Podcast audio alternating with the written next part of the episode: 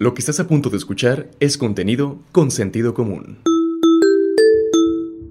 Recientemente, la UAN inauguró el Observatorio Satelital de Nayarit, que brindará información modelada de manera diaria sobre incendios, ciclones tropicales y el pronóstico del tiempo. Cinco especialistas forman parte de este proyecto y el responsable de esta nueva área es Jerusalén Ceja, docente e investigador. Él explicó que se puso en marcha de forma prematura para informar oportunamente a la población sobre la presencia del huracán Pamela. El Observatorio Satelital de Nayarit se lanzó de manera prematura, sabiendo pues que iba, se iba a necesitar eh, esta información especializada ¿no? de todo el equipo del Observatorio Satelital de Nayarit y sabiendo que el gobierno, no el gobierno del Estado, sino el Estado, hasta antes de que se lanzara el Observatorio Satelital de Nayarit, no contaba con un sistema o un centro especializado en fenómenos hidrometeorológicos, ¿no? es decir, lluvias, tormentas o incluso incendios forestales. ¿no? El Estado en general, es decir, nosotros los nayaritas ya tenemos dónde consultar de fuentes confiables, fuentes eh, directamente, fuentes directas de instituciones de la envergadura de la NASA, por ejemplo, de la NOAA, que es esta administración de los océanos y la atmósfera de Estados Unidos, un equivalente al Servicio Meteorológico Nacional y la CONAGUA aquí en México, desde la misma eh, CONAGUA con, con, sus datos meteorológicos. Es decir, pues el Observatorio Satelital Nayarit es un sistema de monitoreo, vigilancia y previsión especializada en atmósfera, ¿no? Especialista en ciencias atmosféricas, egresado de la Universidad Veracruzana, es originario de Michoacán, pero Nayarita por elección, y cuenta cómo desde niño y luego de leer el libro Los cazadores de microbios nació su inquietud por la ciencia y la investigación. Pues de niño siempre pues tuve la fortuna de mis hermanos que, por ejemplo, me daban a leer, ¿no? libros. Y mi primer libro nunca se me va a olvidar fue El cazador, Los cazadores de microbios, y entonces ahí, por ejemplo, me enteré de la historia de Anton Leeuwenhoek, y entonces desde ahí empezó a surgir algo en mí de, yo siempre quiero ser, quiero ser investigador, ¿no? Porque desde niño quería ser inventor, siempre tenía como esa cosa ahí de que ah, quiero inventar algo, ¿no? Pero después dije, no, pues quiero ser, ya después me enteré más grande, por ejemplo, bueno, sí quiero ser científico entonces, ¿no? Quiero ser ciencia, quiero ser investigación. Entonces a raíz de eso nunca, o sea, primero decía, bueno, quiero estudiar astronomía o algo referente con la física, pero después empecé a conocer más de la meteorología. La geografía siempre me gustó, ¿no? Al igual que la historia y la literatura, pero la geografía, la geografía natural y más específicamente la parte de medio ambiente, ¿no? Las ciencias atmosféricas, las ciencias de la, las ciencias de la Tierra ahí aparecen en la geografía, ¿no? Meteorólogo clase 4, especialista en pronóstico del tiempo, Jerusalén Ceja reconoce que los estereotipos de figuras femeninas o presentadores del tiempo influyen en la credibilidad por falta de conocimiento del tema, de ahí que surja el famoso comentario nunca le atinan. Como ustedes bien saben, los medios de comunicación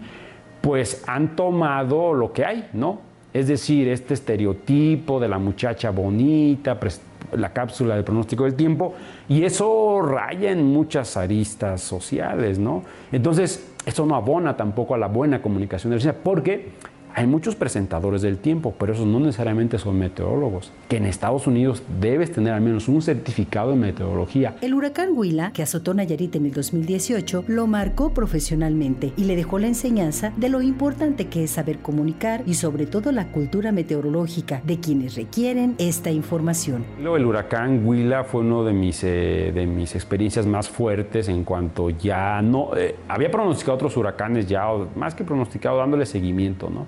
Seguimiento, y, pero nunca uno está ahí en el área de la actividad, ¿no? nunca está en el momento como el caso del huracán Huila que nos trasladamos allá a Tecuala en el punto, uno de los puntos de impacto, porque realmente impactó en, en Escuinapa y el sur de Sinaloa, pero un punto importante fue Tecuala, ¿no? ya vimos todos los efectos. Entonces, Huila pues me dejó esa enseñanza de, pues de que eso, ¿no? Nos falta todavía mucho saber comunicar en general la cultura meteorológica, decimos, ¿no? Y hay ahí dos, dos puntos de vista. La parte de los colegas dicen, no, bueno, es que la gente ¿no? No, no dice las cosas como deben ser, no entiende las cosas, dice, pero yo me pongo, digamos, en perspectiva las dos, porque bueno, ahora la gente dice, no, pues estos amigos nunca le atinan, ¿no? Dicen eso, ¿no? Entonces, pero aquí está, pero nadie dice, por ejemplo, en el caso de acá del gremio de mis colegas es, bueno, ¿qué información hay para todo público? Si uno busca meteorología general para todos, digamos, algo que, que pueda consultar y digerir cualquier persona de cualquier nivel cultural, eso no existe. Su experiencia lo ha llevado a ser requerido por medios internacionales como la BBC de Londres. Sí, bueno, eso fue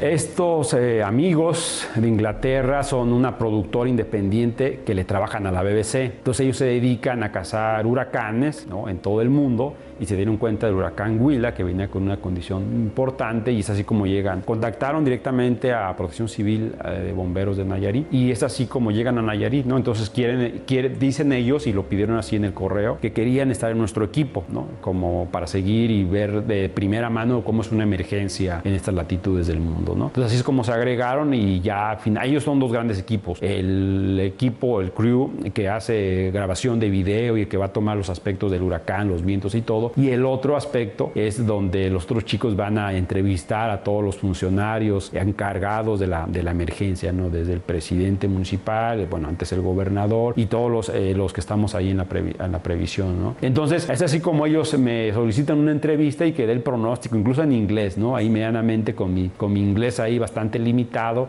pues ya me pusieron ahí, ¿no? Donde yo estaba en la módulo de C4, por cierto, automatizado y con energía, eh, pues eso, propia, ¿no? El arte y la música son otra de sus pasiones. Con 11 años viviendo en este estado, dice que ya es Nayarita por adopción. Pues llegué aquí en el 2012, en agosto del 2012, entonces ya llevo nueve años, ¿no?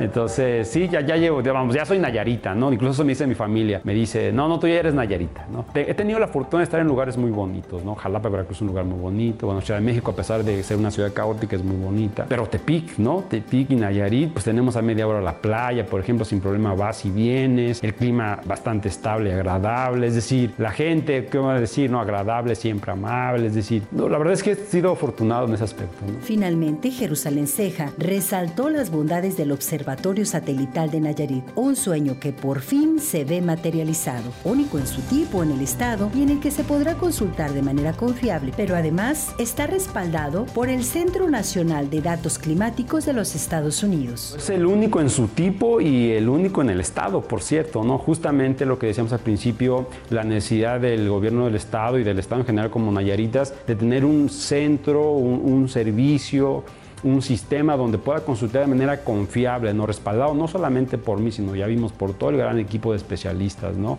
Y que además pues, no lo dijimos, pero está respaldado por las más grandes instituciones en términos, en términos de ciclones tropicales y huracanes, pues del Centro Nacional de Huracanes de Estados Unidos que otro dato que quizá no lo dijimos es que es el único centro internacional en estas latitudes del Océano Atlántico y Pacífico que hace pronóstico de huracanes. Nadie más lo hace, ¿eh?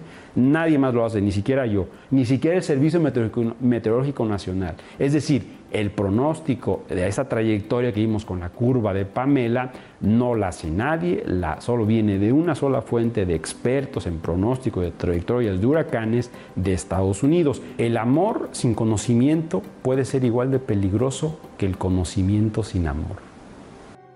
Este es un producto de Sentido Común Medios. Información de Mariela Arambul, edición y producción Albert Álvarez y Froilan de Dios. Dirección general Rafael Vargas Pasalle. Si quieres conocer más historias como estas, visítanos en www.consentidocomún.mx.